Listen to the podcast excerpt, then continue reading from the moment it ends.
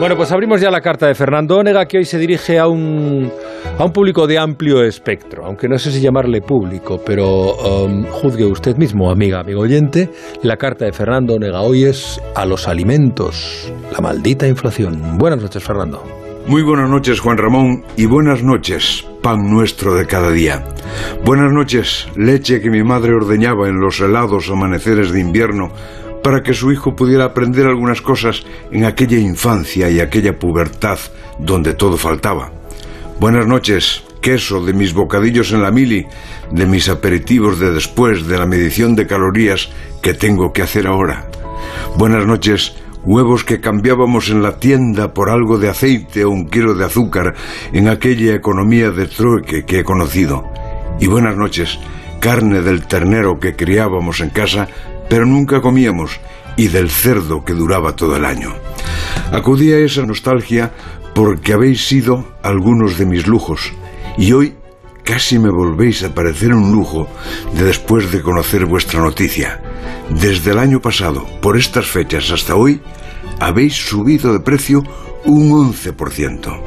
Dios mío, casi un 1% cada mes.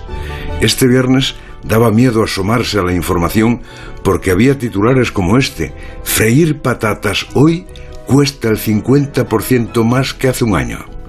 Hacía casi 30 años, desde 1995, que los alimentos no pegabais un estirón así en la tienda. Un 11%, señora. Eso es... ¿Cuántas veces lo habremos dicho? Dan ganas de pedir perdón. Eso es hacer un 11% más pobre a quien solo puede gastar dinero en comer. Eso es hundir al pensionista a quien la pensión subió menos de la mitad.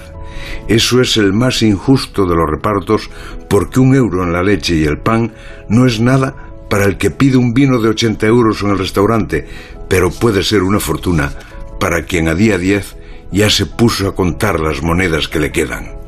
¿Quién nos lo iba a decir, alimentos? ¿Quién nos iba a decir que en la España de la prosperidad íbamos a estar lamentando las subidas del pan y de los huevos? ¿Quién nos iba a decir que llegaríamos a comparar con hace un año lo que cuesta freír unas patatas? Pues lo estamos haciendo y dicen que lo seguiremos haciendo hasta fin de año o quizá más. Escribió Julio Camba que los alimentos se dividen en dos, alimentos energía y alimentos materia.